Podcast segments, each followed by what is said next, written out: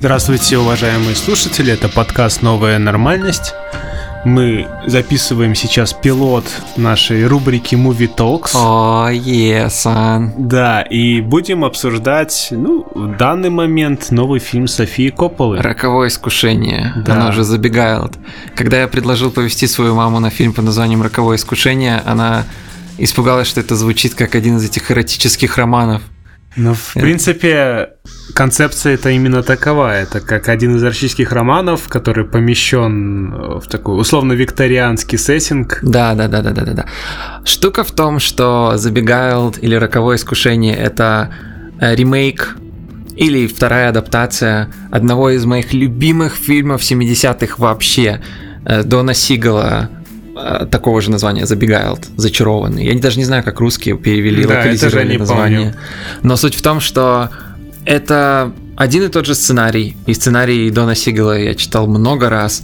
Забегайлд, это слово в слово. В оригинале же- вообще книга, надо упомянуть. что- да, да, да. Изначально это была книга, первой адаптацией был фильм Дона Сигала. А, и там звездой всего каста был Клинт Иствуд, который... Еще молодой и красивый. Эй, он, ну да, в принципе, да. Он, он тогда был абсолютной звездой всех вестернов, и его поместили в очень интересную для него роль. Интересная вещь тут в том, что Дон Сигал был режиссером чуть ли не самых мужественных фильмов вообще. Он снял «Грязного Гарри» первого, он снял «Два мула для сестры Сары». Огромная часть ролей Клинта Иствуда, благодаря которым он является такой фигурой абсолютной маскулинности, которой он является, это, по крайней мере, в США, а, благодаря Дону Сигалу произошло. Дон Ты, Сигал кстати, знал, как снимать фильм Помнишь, настоящих как, мужиков. э, как попал э, Иствуд в кино?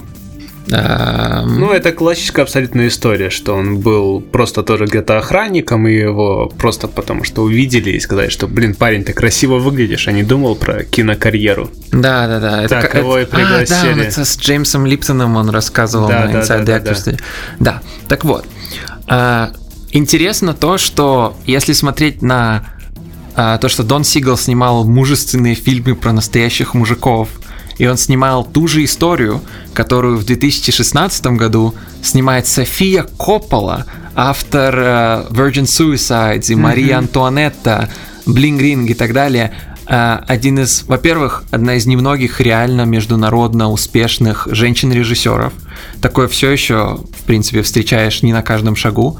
Во-вторых, режиссер, который в каждом своем фильме дает огромное пространство для женских персонажей, для женского взгляда, female gaze, Lost in Translation особенно вспоминается в этом плане.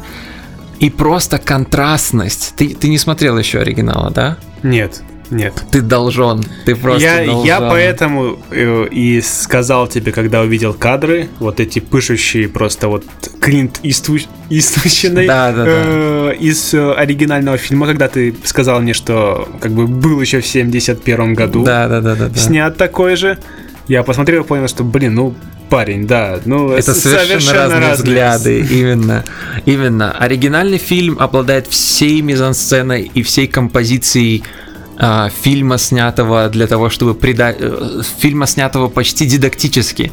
Там очень много серьезных крупных планов, и Клинт Иствуд всегда э, кадрируется немного снизу вверх, почти как мифический персонаж. И весь монтаж очень четкий, весь такой классический монтаж, э, который ты, который в принципе можно ценить ровно 50 лет спустя, получается. Нет, стоп, 40 лет спустя. Да. Точно, 40, 46 лет спустя Мгм. мы видим э, попытку Софии Копполы снять ту же самую историю. И они ровно, она ровно настолько же прекрасная, по крайней мере, с моего просмотра, как и оригинал, но в совершенно другой форме. Давай я расскажу, как я незамутненным взором Да. увидел ее фильм и что мне было симпатично. В первую очередь, конечно, то, что южане не были такими демонами, как это часто изображается в кино, и э, можно, в принципе, прочитать вот современный миф. Вот существует, что как бы демократы освободили от рабства. На самом деле нет. И, как вы помните, южане как раз были демократы, а Да. северяне были республиканцы. И все шло с точностью наоборот. И здесь южане показаны как такая аристократическая элита, в то время как северяне это просто э, какое-то сборище наемников. Ну, опять-таки, не то чтобы в фильме есть много вообще людей, кроме главных героев. Да, Ты... и это еще лучше. Да, Знаешь, это да, то, что да. соответствует современному такому подходу к кинематографу, то, что через минимум элементов, просто через упоминания, через даже недомолвки какие-то, э, мы прочитываем и вычитываем э, сюжет и атмосферу и сеттинг. Да. А, интересным тут является то, что Э, новый Бегайл, Бегайл Софии Копполы, начинается с достаточно длинных кадров, почти не свойственных современным фильмам. Просто я пока сидел, я считал монтажные склейки, и я засекал время, и там э, в первые минут 5 средний кадр длится в районе 9 секунд, mm-hmm. что очень длинно. Очень много плавных движений камеры. Опять-таки в противовес Дону Сигалу, который от грязного Гарри дальше Э, делает все фильмы просто как пулеметная очередь. Он, многие, кстати, говорят, что он один из э, создателей этой интенсифицированного континуитета, которым сейчас пользуется Кристофер Нолан и все эти ребята, которые не хотят э, давать зрителям слишком много времени посмотреть на кадр. Я насчитал за первые полчаса 250 монтажных склеек. Ну, технически 257, но я просто немного округляю. А, и потом я просто забил. Но если ритм такого рода сохранялся, то за полтора часа это 750 склеек. Угу. Что является на удивление много, потому что учитывая, а, как Коппола любит дочка Фрэнсиса Форда все-таки, как она любит э, величественные, медленные, плавающие кадры, мне очень понравилось, что она нашла в себе силы от, отойти от своего стиля, потому Но что, при этом например... они тоже сохраняются, то есть когда мы знакомимся с да, пространством, да, да, именно, в котором именно. происходит фильм, это большая часть фильма, то есть ты тебе пытаются передать атмосферу того времени, да, что... в фильме очень функциональный монтаж, когда вещи становятся более спокойными, кадры становятся длиннее, в более э, динамичные моменты кадры становятся короче. Это кажется настолько очевидной вещью, и, и монтажер этого фильма это Сара Флаг, которая нарезала The Lime Стивена Содерберга и mm-hmm. Кавку. Она помогала нарезать. И она нарезала почти все фильмы Копполы, она нарезала Марию Антуанетту точно. Но именно это и делает ее хорошим монтажером. Я смотрел, например, Дюнкерк, на который ты, ты сгонял на Дюнкерк? Нет, нет. Но просто... Может быть, слава богу, я не, сгонял. Да не ладно, туда, он я... не такой плохой. Мне понравился. Как это мои халифы отзыв. А, да, да, да, да, да. Что, несмотря на всю любовь, фильм не задался. Если, если так э, перефразировать. Да, да, да. Но да, э, проблема Дюнкерка для меня была в том, что там был не очень осознанный монтаж. Как в динамичные моменты ну, он не становился я, э, быстрее. Я фильм не смотрел, но из того, что я прочел о нем, это как мюзикл. По э, Циммера, да. да, во многом, во многом. Так То что, есть, ну, как это может быть э, большую... неосознанный монтаж, когда там все построено под саундтрек? Я считал склейки в Дюнкерке, я засекал э, секунды оно это как э, Эйзенштейна метрический монтаж. Он не становился намного быстрее или намного медленнее. Длина кадров очень стабильная в каждом а, ну, акте. Я понял, что ты имеешь в виду. То есть он такой, как э, по золотому сечению выполнен, э, неосознанный в том плане, что без авторской, без авторского влияния. Да, то есть на, на, на тебя влияет композиция, на тебя влияет Циммер без вопросов, то есть саунд-дизайн был офигенный, но монтаж не так ну, не работал, чтобы вызвать эти эмоции. Для меня это было проблемой. Противовес этому так, роковое нас... искушение, да, да, да. роковое искушение удивительно тем, что по сути слишком драматичных вещей не происходит, и это именно постпродакшн, именно именно монтаж, то, что делает фильм настолько удивительно функциональным. Это как то, что еще Дэвид Лин в свое время говорил. Дэвид Лин сам был монтажером же всю жизнь. Mm-hmm. И когда он еще работал монтажером, и а, знакомые ему киношники говорили что-то вроде «Операторская работа в этой картине». Он говорит «Ах, к черту операторскую работу, это монтаж! Монтаж, что делает этот фильм таким функциональным, потому что он, потому что он сам их нарезал». Тут я заметил то же самое. Э, интересно еще то, что в контрасте с оригинальным фильмом все куда более сдержанно. Вот ты заметил сдержанность на протяжении конечно, рокового искушения? Конечно, и не могу сказать, что как бы мне, как э, такому человеку, который ждал более, наверное, male gaze э, в этом фильме, да. это было симпатично, потому что что ты ждешь после трейлера? Что это будет какой-то остросюжетный триллер, я не знаю, где э, будет очень много этой актрисы, там... Кирстен Данст или Эль Фаннинг? Которая молодая Да-да-да, Эль Фаннинг, потому что на ней трейлер как-то концентрировался.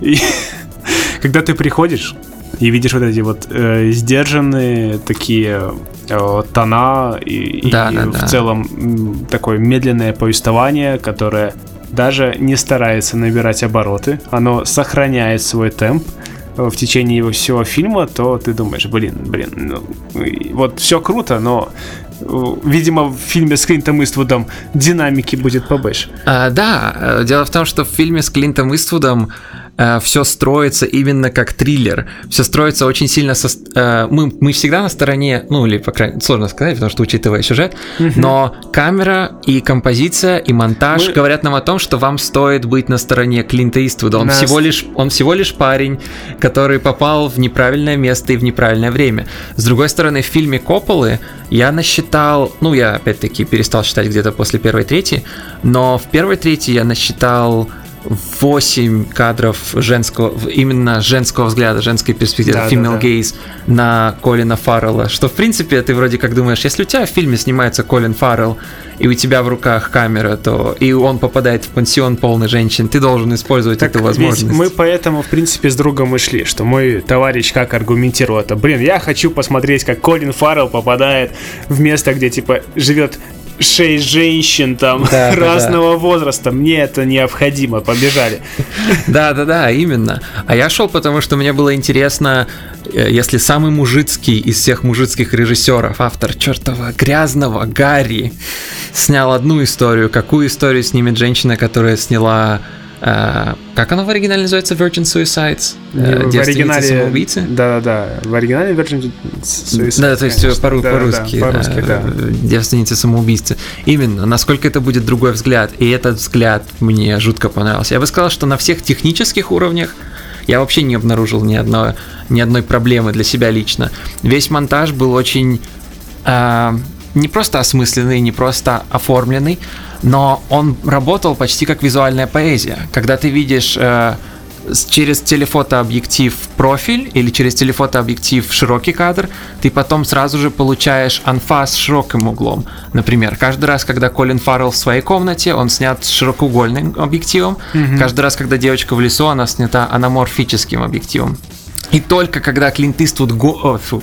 только когда Колин Фаррелл на костылях гонится за ней в этом новом фильме через лес, mm-hmm. тогда мы получаем широкий объектив снова, и мы можем видеть то, что происходит за ней. Во все остальное время она ключ ко всему, что происходит вокруг нас. И это офигенно.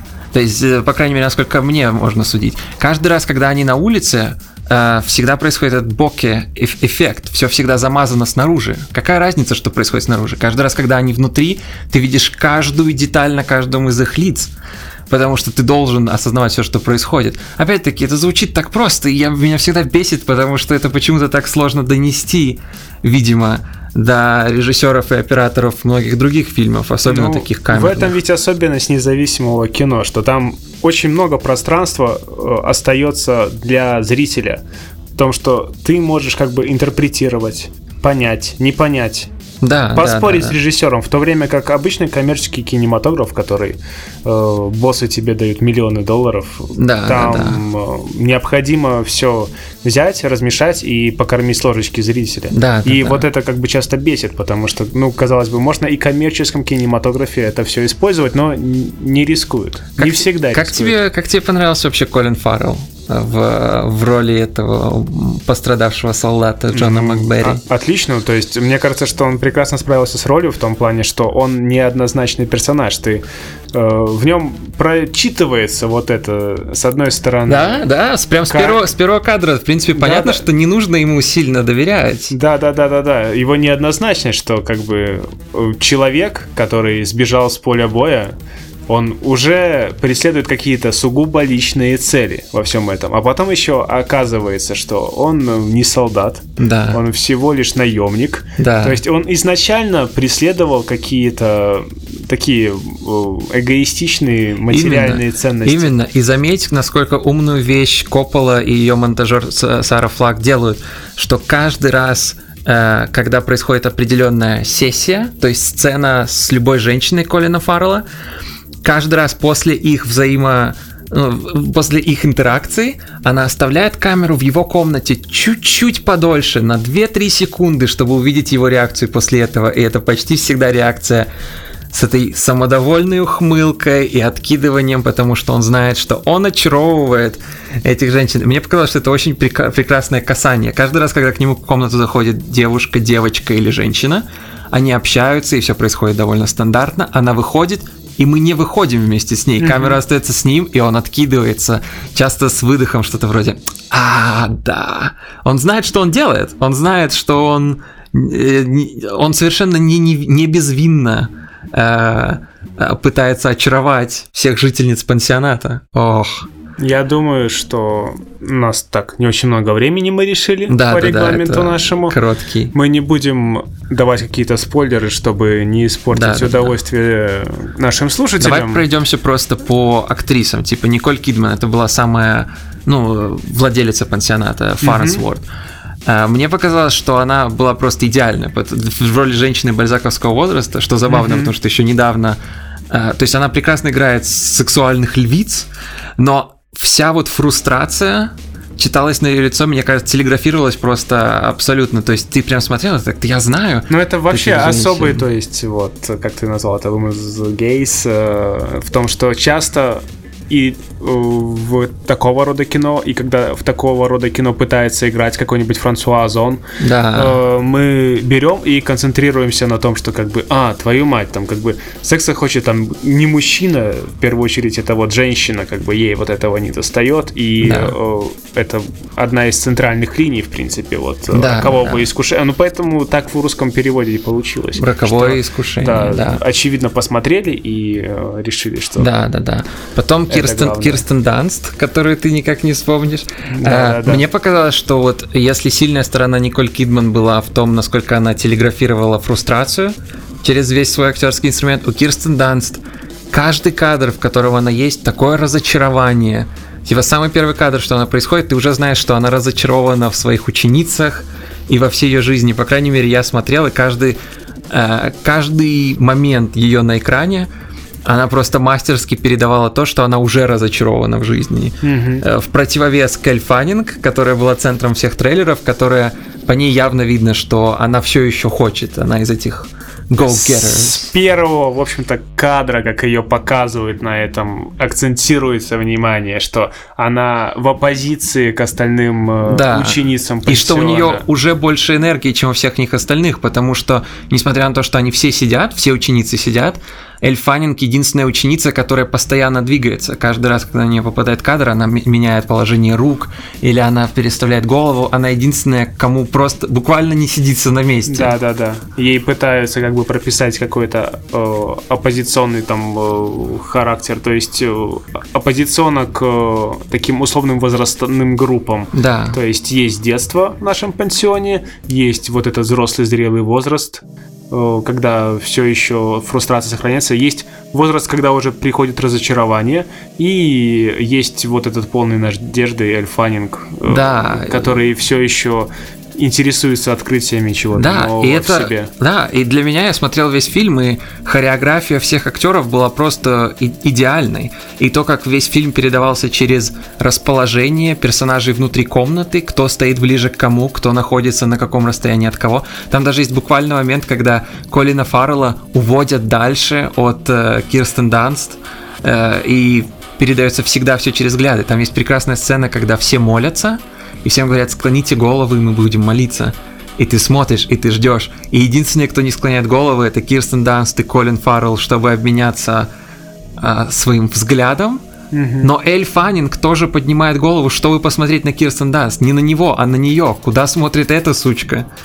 И это просто настолько идеальные маленькие касания к хореографии актера, которые дают тебе так легко и просто понять все, что происходит. Поэтому вся штука в том, что Дон Сигал, больше тебе говорит напрямую, говорит тебе именно композиции самого кадра и словами, София Коппола говорит тебе это через хореографию. Но она говорит не только, конечно, о женской сексуальности, а еще и о времени, когда никому нельзя доверять, которое, Да. в принципе, существует. То есть я понимаю, почему это важно было снять вот в наше время, Да. потому что такая условно-гражданская война, она ведется, но уже на просторах интернета и по всему миру. Да, да, да. Люди, которые не согласны с политикой, они э, видят э, вокруг себя врагов каких-то и все время рвутся там как бы в бой, но в жизни это как-то пассивно-агрессивно могут э, Да. высказывать вот это свое недовольство.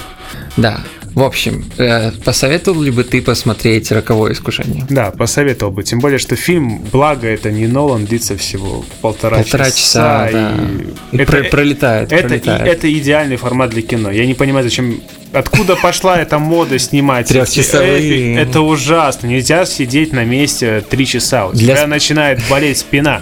Тромбоз может начаться Да, в конце концов. полтора часа должны быть все фильмы. Это вот наш мой посыл к режиссеру. Для справедливости Дюнкерк час сорок. Да. Между прочим, в противовес всем остальным фильмам, но на Дюнкерк Хорошо, довольно... ты меня уговорил Да, нужно- посмотреть. Нужно сходить. Все, спасибо, друзья. Оставляйте отзывы. Надо вам это, не нужно. Интересно, что мне это надо, неинтересно. поэтому нужно что-то делать. Да, до новых встреч. До новых встреч.